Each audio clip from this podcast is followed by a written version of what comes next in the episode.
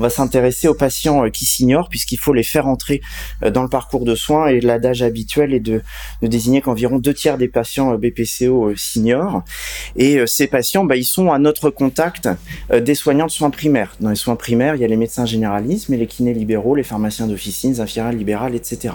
Donc ces usagers au stade de, de, de, l'inconnaissance de la pathologie, ces usagers ne sont pas encore des patients, ils sont en contact de nous, les soignants de soins primaires. Et le deuxième point pour planter le décor, c'est la réalité du premier recours. La consulte de médecine générale actuellement en France, c'est 16 minutes pour gérer 2,7 motifs ou problèmes de santé. Ça, c'est intéressant de connaître ce contexte-là, ce qui est normal puisqu'on est la spécialité du premier recours et de la transversalité. Et le deuxième, c'est la place des actes des patients euh, connu et atteint de BPCO dans la file active des actes d'un médecin généraliste, c'est 1%. Aujourd'hui, il y a 1% des actes de médecine générale qui concernent des patients BPCO euh, connus. Il y a plusieurs données françaises qui le disent. Alors maintenant, bah, dans ce contexte-là, de tout ce qu'on doit faire, comment on peut penser J'identifie deux grands leviers. Le premier levier, qui est plutôt intrinsèque des professionnels, c'est d'y penser à la BPCO. Donc c'est toujours les histoires de formation initiale et continue qu'il faut renforcer, marteler en permanence. Euh, et euh, il y a un volet parfois euh, qui, qui c'est important de le savoir dans la communauté, qui existe, c'est parfois de douter de l'intérêt de détecter précocement les patients. Et donc, je crois qu'il faut inclure dans les messages de sensibilisation l'intérêt de détecter des BPCO stade 1. Et euh, comme je le disais, c'est la formation initiale qui doit être commune et transversale à l'ensemble des acteurs du premier recours. Sensibiliser la population, ça a été expérimenté dans plusieurs choses. Et bah, comment on le fait pour euh, y penser quand on est le soignant en premier recours? Il y a plein d'outils pour ça, euh, avec des autos, des hétéro-questionnaires, il y a plein de littérature, mais ça pose question. Il y a beaucoup de problématiques au-dessous ces questionnaires et parfois on trouve que finalement, sans outils, on fait aussi bien qu'avec l'outil, juste par l'évocation du diagnostic. Le deuxième levier qui est extrinsèque, c'est euh, finalement comment faire penser euh, à la BPCO aux professionnels. Et euh, ces leviers qui peuvent être professionnels et organisationnels, eh bien, ça passe par des, protocoles, des restructurations des parcours avec les structures d'exercice coordonnées aujourd'hui. Euh, il y a des outils et des leviers qui sont la ROSP et la CI qu'on peut mobiliser. Je vous en dirai juste un mot sur après. Et puis les Anglais ont mis en place des systèmes d'alerte dans les logiciels médicaux qui ont prouvé leur intérêt en termes de dépistage et aussi un rapport médico-économique favorable et coefficacité favorable. Ce sera peut-être possible en France bientôt, et je fais le pont avec ce que disait Maeva euh, Zisman tout à l'heure, euh, puisque à présent, euh, à partir de fin 2024, les données de soins primaires des dossiers cliniques vont être absorbées dans une base de données nationale qui s'appelle P4DP. Alors c'est un acronyme anglais pour parler d'un truc français, mais peu importe. et ça va être couplé avec le SNDS. Donc on va avoir la réalité de la pratique de ce qui se passe en soins primaires. Et donc antérieurement, euh, finalement, comment ça se passait Le patient qui est identifié à risque de BPCO, bah, grosso modo, en France, pour l'instant, il est orienté majoritairement vers des structures de spirométrie faites par les pneumologues, un petit peu par les infirmiers euh, azalés, IPA et un tout petit peu par les médecins généralistes. L'idée, c'est euh, de proposer plutôt sous format aujourd'hui d'hétéro-questionnaire HAS aux patients, parce qu'on a montré dans une étude qui s'appelle DISCO, on a inclus plus de 3000 patients en médecine générale, que faire l'auto-questionnaire en format hétéro, ça marche mieux euh, pour le, repérage des patients euh, à risque. Euh, ceux d'entre vous qui connaissent l'expérimentation de la CNAM faite avec la SPLF en 2017, lorsque le questionnaire était envoyé aux patients, il y avait 1% de patients à 3 mois pour qui il y avait une prescription de spirométrie. Et dans DISCO, il y a 35% lorsque c'est le soignant qui propose, qui fait les quatre questions aux patients. Et donc ensuite, ce patient, on a montré aussi que compte tenu des délais, des difficultés de se déplacer pour accéder à une spirométrie. Euh, ce qui est significativement associé à la réalisation de spirométrie, c'est simplement d'organiser, de coordonner euh, ces rendez-vous euh, et d'y accéder. Et l'idée, c'est plutôt de le faire en proximité, de désengorger les consultations des pneumologues pour ces consultations de dépistage, mais plutôt d'organiser en proximité, à l'échelon des CPTS, des bassins de vie, la spirométrie faite par des IPA, des azalés, en équipe de soins coordonnés ou par des généralistes qui ont développé une appétence une compétence pour ça. Et le papier auquel faisait référence Maeva tout à l'heure euh, qui concerne l'état des lieux de la spirométrie en médecine générale, hein, on s'emballe pas, hein. il n'y a que 3% de généralistes pour l'instant en France qui le font. Ça va pas décoller non plus comme ça très très loin. Et il y avait deux profils de généralistes ceux qui en font une pratique régulière et ceux qui en font une pratique extrêmement épisodique. Et les leviers extrinsèques, eh bien, c'est euh, de se réunir entre les, CNP de médecine générale, de pneumologie, de santé publique pour euh, refaire appui sur euh, les acteurs de soins primaires et mobiliser les, leviers assurantiels pour favoriser la mise en place. Voilà un petit peu le fruit de la réflexion actuelle. Bah, en introduction, les, les, les freins à l'entrée en réadaptation respiratoire dans la littérature, ils sont bien connus. Hein. On en a parlé tout à l'heure. On est quand même un petit peu moins pire que ce qui se passe dans le monde. Parce que dans le monde, c'est environ 3% qui ont accès à la réadaptation respiratoire. Donc on est un petit peu moins mauvais, euh, un petit peu moins mauvais en France. Euh, par contre, en post-exacerbation, euh, là, dans le monde, c'est encore pire. Hein, c'est simplement 1,5. Et donc ça, c'est quand même assez, assez catastrophique. Je vais parler un petit peu d'une étude qualitative qui avait été réalisée par une équipe lorraine sur euh, qui était euh, faite auprès de médecins généralistes pour voir un petit peu les freins à la réadaptation respiratoire en France. Donc il y avait il y a des freins qui sont liés aux soignants, des freins qui sont liés aux patients et des liens qui sont un petit peu liés aussi aux, instances euh, sanitaires. Donc les freins liés aux soignants qui sont rapportés, c'est le manque de connaissances sur les bénéfices de la réadaptation respiratoire, le manque de formation des, des professionnels de santé, le manque de connaissances du process pour rentrer en, dans un programme de réadaptation respiratoire. Euh, les réticences des kinés libéraux aussi qui euh, craignaient euh, notamment par par en, en, lien avec la surveillance des patients fragiles pour lesquels ils sont pas toujours ils ont ils se sentent un petit peu démunis. Et puis le manque de temps les aspects financiers là qui sont rapportés de façon assez fréquente et euh, les freins qui sont rapportés ou liés aux patients, c'est euh, le manque de connaissances sur les bénéfices de la réadaptation respiratoire, sur les connaissances de la, de la, de la BPCO. Alors après, c'est vrai, quand on est patient BPCO, euh, je, je, comprends facilement que on fasse pas forcément le lien entre l'essoufflement et les muscles périphériques. Comment ça se fait qu'on va me faire travailler les muscles alors qu'en fait, moi, mon problème, c'est l'essoufflement et c'est mes poumons. Donc ça, c'est quelque chose qui est quand même souvent rapporté par les patients. Le déni aussi des patients, il est rapporté dans l'étude qualité où les patients ils ont tendance à minimiser leurs symptômes. Ouais, je fume, je tousse, mais c'est parce que je euh, crache, je fume. Je crache, pardon, je tousse, c'est parce que je suis fumeur, mais j'ai pas de BPCO, c'est normal parce que euh, voilà. Et euh, et puis souhaite être soulagé par rapidement et donc c'est vrai que l'esprit c'est quand même beaucoup plus facile à prendre que faire une demi-heure d'activité trois fois par semaine de toute sa vie quoi. Bon, il y a toujours aussi le manque de motivation, le manque de temps qui sont apportés, la distance par rapport au, programme de réadaptation respiratoire, et aussi quelque chose qui est souvent apporté, c'est le, ils ont peur de la réadaptation respiratoire, ils ont peur du contenu parce que euh, bah, ils sont essoufflés quand ils font de l'effort, et en fait on va me faire faire de l'effort, j'y arriverai jamais. Et donc la, confiance en eux qu'ils ont, en leur capacité à faire des choses, est souvent un frein majeur de la part des patients. Euh, et enfin, il y a euh, le frein qui est lié euh, au système de au système de soins. Donc, il y avait un bel édito dans, qui était publié dans le JAMA assez récemment, qui d'ailleurs va faire tout un numéro spécial sur la sur la BPCO, où il disait qu'il y avait quand même un manque de reconnaissance des bénéfices de la réadaptation respiratoire par les autorités de santé en général dans le monde. Et du coup, ça, ça limitait quand même les ressources pour euh, bah, promouvoir un petit peu cette, cette spécialité de réadaptation respiratoire. Alors ça c'est tout le, côté un petit peu noir. Hein. Et les solutions, alors c'est en local, hein, je dis pas que c'est euh, la panacée, mais les, solutions en local, donc pour euh, améliorer les connaissances des professionnels, et eh ben il y a quand même les formations. Hein, donc il y a plusieurs choses qui existent. Hein. Il y a les congrès, et notamment le congrès de, pneumologie. Euh, ça fait quand même un certain nombre d'années que j'y vais. Et avant, pour entendre parler de la réadaptation respiratoire, il y a 20 ans, et eh ben c'était vraiment, il fallait aller dans les sessions de réadaptation respiratoire.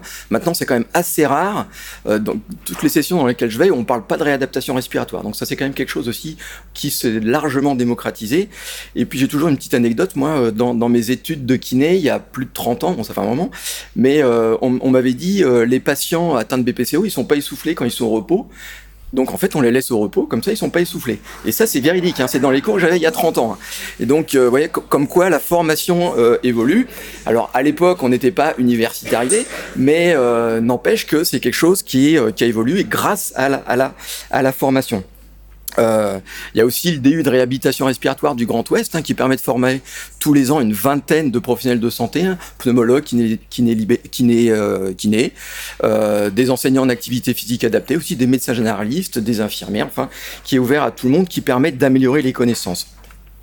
Au point de vue local aussi, euh, ben, maintenant, euh, en tant que kiné, on a invité dans le DES de Pneumo pour parler de la réadaptation respiratoire et euh, dire un petit peu ce qu'a fait le médecin de physique réadaptation tout à l'heure pour dire ben, vraiment concrètement qu'est-ce qu'on fait avec nos patients.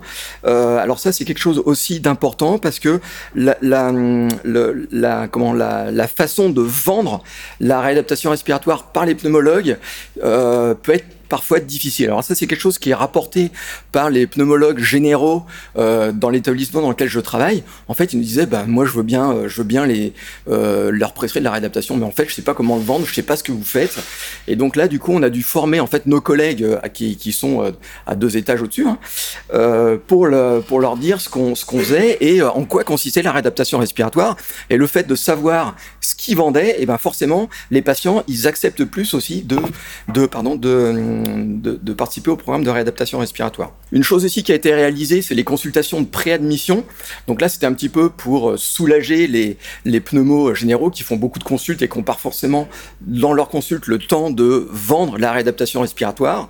Et euh, donc là, c'est des médecins de réadaptation respiratoire qui font des consultes de préadmission et qui expliquent un petit peu aux patients euh, ben, ce qu'on va leur faire, dédramatiser un petit peu le, fait de faire de l'activité physique, de se rapporter à, leur capacité euh, d'expliquer un petit peu les, brièvement, mais les liens entre les poumons, les muscles, enfin des choses, et euh, pour que les patients ils acceptent plus aussi de participer à la réadaptation respiratoire. Et, euh, et enfin, euh, la, la, flexibilité des programmes est aussi quand même quelque chose d'extrêmement important. Donc, on l'a dit tout à l'heure, il y a la possibilité d'hospitalisation complète, hospitalisation complète euh, en ambulatoire. En ambulatoire, il faut quand même être très flexible par rapport aux patients. Est-ce qu'ils peuvent venir trois fois par semaine, quatre fois, cinq fois, même deux fois si c'est pas forcément en termes de des bénéfices escomptés? Des fois, ça peut, ça c'est quand même déjà mieux que mieux que rien. Et donc, il faut vraiment s'adapter, euh, s'adapter aux La réadaptation à domicile aussi, qui est euh, quelque chose euh, qu'il faut promouvoir, mais qui est encore un petit peu difficile à mon sens en France. Et enfin, d'un point de vue, euh, d'un point de vue recherche aussi, pour promouvoir le l'entrée dans le parcours de soins. Donc, il y avait une infirmière en pratique avancée qui avait réalisé une, étude pour pour faire des spirométries de façon systématique dans les unités de tabacologie. Alors après, je dis pas que c'est bien, mais en tout cas, nous, dans les consultes de tabacologie qu'on avait en Bretagne, eh ben, il n'y avait pas de spirométrie qui était faite. Et donc, c'était peut-être un moyen pour le patient fumeur bah, de savoir déjà qu'il était BPCO et de le faire rentrer dans le parcours de soins euh, BPCO. Et enfin, sur le suivi aussi, qui est un, qui est un frein euh, majeur.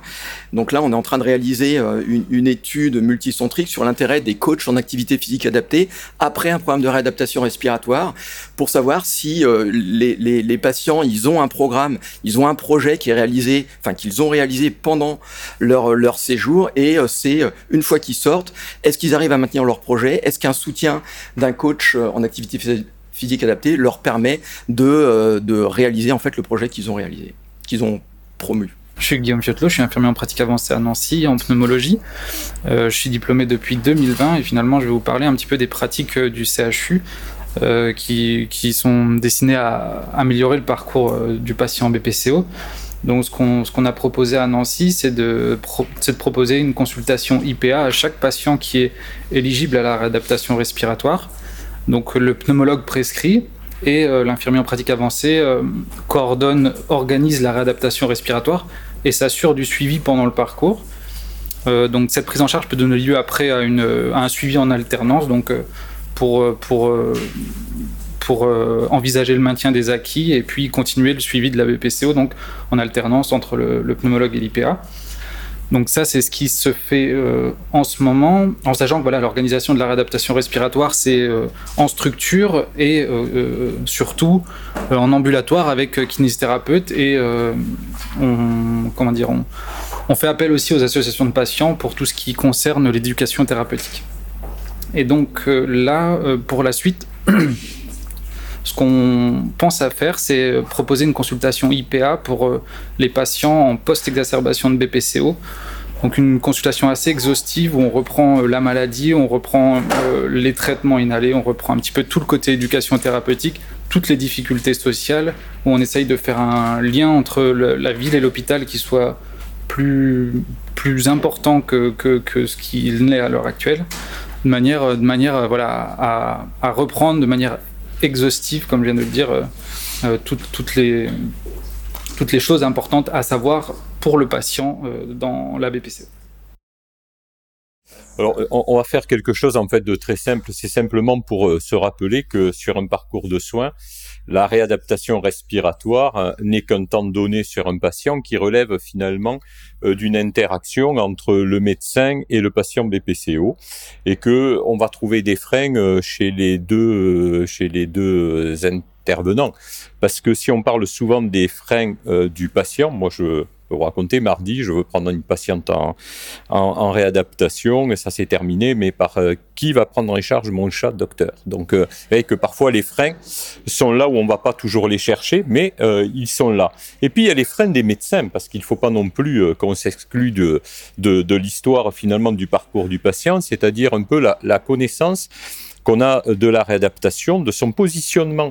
Euh, Est-ce que je le fais intervenir très tôt chez les patients BPCO c'est quand même un grade A, hein, quelque part, euh, dès les stades 2 de la BPCO. Mais parfois, on a plutôt tendance à attendre d'être euh, dans un stade 4 ou une post-exacerbation sévère peut-être quelque chose dont on aurait au moins pu discuter auparavant. Donc je pense que déjà, quand on va lever ces, ces freins, et d'un côté et de l'autre, on va probablement fluidifier l'orientation de ces patients vers des programmes de réadaptation. Et puis au milieu, vous avez l'outil l'outil qui est un programme de réadaptation. Et qu'est-ce que j'attends du programme de réadaptation? Moi, en tant que médecin, mais qu'est-ce que le patient en attend? Qu'est-ce qu'il va, qu'est-ce, quel bénéfice va-t-il en, retirer? Ben cet outil, pendant très longtemps, il s'est limité effectivement à une prise en charge dans les SSR, hein, qu'on appelle des SMR maintenant, euh, où on faisait effectivement de l'hospitalisation à temps complet et puis de l'hospitalisation à temps partiel depuis quelques années. Mais vous voyez que aujourd'hui, euh, il ne faut pas limiter la réadaptation, euh, la possibilité de faire de la réadaptation à ça. Pourquoi? Bah Parce que les soins de ville, effectivement, se sont développés. Il y a surtout une reconnaissance du travail qui est fait par le kinésithérapeute. Il y a aussi tout ce qui est téléréadaptation qui euh, aujourd'hui euh, euh, est en train de, prendre de, l'importance sur le terrain.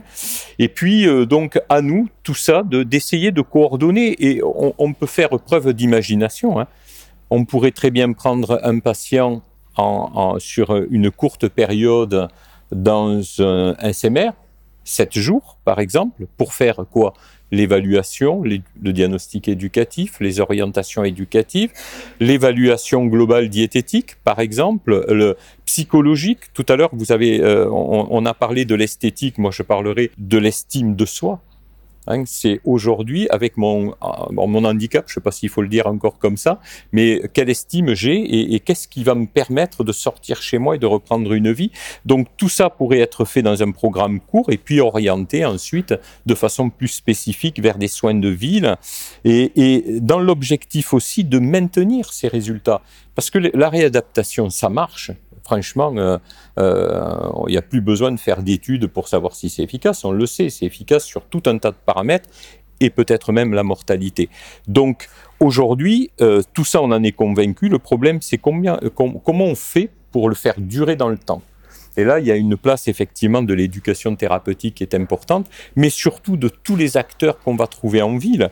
Et des acteurs, il y en a. Il y a des associations de patients, il ne faut pas les oublier dans, dans, le parcours de soins. Il y a tout un tas d'autres dispositifs. On utilise tous des prestataires, mais pourquoi euh, ne s'implique-t-il pas un peu plus dans la réadaptation? Euh, Il y a le, les unités de sport activité santé aujourd'hui qui sont euh, largement répandues. On a la chance en Nouvelle-Aquitaine d'avoir une forte répartition et une ARS qui est très attentive à ça. Euh, il y a peut-être des gens dont on ne s'occupe pas assez, qui sont les aidants des patients et qui sont aussi une façon de maintenir les résultats de la réadaptation. Donc euh, euh, les freins vont se situer à de multiples endroits, mais je crois qu'aussi aujourd'hui on a de multiples solutions à apporter aux patients sur ce parcours de soins d'une maladie chronique et la réadaptation, on va peut-être en parler à J0, mais peut-être qu'on en reparlera dans un J plus 2, J plus 3 et ainsi de suite, et peut-être avec des modalités de réalisation différentes. Voilà, simplement pour rappeler euh, ça, c'est que ben, euh, il faut trouver de l'interaction dans tout cela. Euh, avec toutes les pratiques de ville, d'établissement de, euh, et de, de liens. Et puis il y a une chose, par contre, pardon, je suis désolé, je reviens sur la diapo précédente, c'est que dès qu'on imagine en fait une coordination des, acteurs différents par exemple en ville, etc., il faut quand même quelqu'un qui fasse la coordination. Euh, ça peut être bien sûr le médecin traitant, ça peut être le pneumologue ou peut-être une tierce personne, mais en tout cas, il est important que tout ce qui pourra être proposé là puisse être entre guillemets supervisé. Et aujourd'hui, il y a notamment quelques publications sur la téléréadaptation qui montrent que la téléréadaptation est d'autant plus efficace qu'elle est supervisée. Et donc ça, c'est vraiment quelque chose qu'il faut qu'on ait en tête. Alors c'est peut-être le rôle euh, des IPA, c'est peut-être le rôle euh, des kinés aussi, ça peut être le rôle d'autres intervenants. Voilà ce que je voulais vous dire. Je vais relayer ce qui était présenté tout à l'heure par Anthony Chaperon, qui est effectivement l'entrée dans le parcours de soins. Et donc, on a été sollicité par l'ARS des Hauts-de-France pour essayer de rectifier, entre guillemets, euh, le parcours de soins BPCO partant des indicateurs HS qu'a évoqué Maëva tout à l'heure. Et je me suis plus particulièrement ciblé avec euh, d'autres collègues, notamment Jean-Marie Grosbois, sur l'entrée dans le parcours et notamment la spirométrie, comment la réaliser en dehors du euh, système habituel, le pneumologue, l'adressage tardif, etc. Donc on est parti euh, d'un repérage, effectivement, comme le disait Anthony tout à l'heure. Je pense que poser les questions, c'est déjà euh, doubler la sensibilité euh, par rapport à une plainte spontanée du patient. On avait montré ça avec Nicolas Roche il y, a, il y a 15 ans ou 20 ans. Quand on pose les questions, on recueille ses symptômes alors que le patient ne s'en plaint pas. Donc un repérage par tous les acteurs de soins éventuellement même les pharmaciens, bien qu'il faille, euh, semble-t-il, les rémunérer pour passer des questionnaires, ce qui est une difficulté. Le médecin traitant va, dans le cadre d'un protocole de soins coordonné, réaliser, faire réaliser la spirométrie par un autre acteur de santé, à savoir essentiellement les infirmières ou les kinés des maisons des MSP va interpréter l'examen, éventuellement la réaliser lui-même, mais on va surtout se centrer sur la réalisation de la spirométrie forcée dans le cadre d'un protocole de coopération. Ce protocole de coopération, c'est un acte partagé entre le médecin qui interprète et l'infirmière ou le kinésithérapeute, mais on ne peut pas rémunérer ça en CCAM, et donc on est obligé de passer par un forfait ARS, qui est un forfait euh, pour l'instant qui nous est proposé à 30 euros euh, seulement, entre guillemets. Une fois que la spirométrie est réalisée, bien sûr, le patient repart dans le parcours de soins classique avec l'accès au pneumologue et la confirmation euh, fonctionnelle de sa BPCO. Donc, on a obtenu, après plus d'un an de négociation, l'expérimentation dans quatre CPTS des Hauts-de-France d'un dispositif de détection qui est centré sur un questionnaire HAS de dépistage, la réalisation d'une courbe débit-volume en cas de questionnaire positif, prescrite par le médecin traitant et réalisée par les professionnels de santé formés selon le dispositif spiroforme de la SPLF, dans le cadre d'un protocole local de coopération, avec, comme je vous l'ai dit, une rémunération inférieure à celle de l'acte CCAM, puisque c'est l'ARS qui paye, et vous connaissez tous les générosités extrêmes des ARS. On est sur un forfait à 30 euros. Retour au médecin traitant pour initiation des mesures thérapeutiques et bien sûr confirmation de l'obstruction sur la spirométrie. Et ensuite avis pneumologique. On est parti pour une durée d'expérimentation de un an qui démarrera en principe au premier trimestre 2024 et on est en cours de négociation actuellement avec les, les, CPTS partenaires avec un point d'étape euh, régulier jusqu'à un an. Et l'objectif, c'est évidemment, si ce dispositif fonctionne, de l'étendre à d'autres régions et de poursuivre l'expérimentation au-delà de l'année euh, qui nous est allouée. Pour l'instant, 4 CPTS, c'est 800 actes euh, facturés ou plutôt remboursés par l'ARS. Vous voyez qu'on est quand même dans quelque chose de très expérimental. Mais comme on attend aussi tous euh, les résultats de l'expérimentation euh, CNAM avec les spirométries faites par les généralistes, peut-être que ces dispositifs sont complémentaires. Il faut continuer à proposer la spirométrie par le médecin traitant, par le médecin généraliste. Il n'a pas toujours le temps et l'idée c'est de déléguer à un professionnel formé qui soit une infirmière ou un kinésithérapeute. Donc euh, le spiromètre, ce sera a priori un spiromètre simple et l'expérimentation va démarrer au premier trimestre.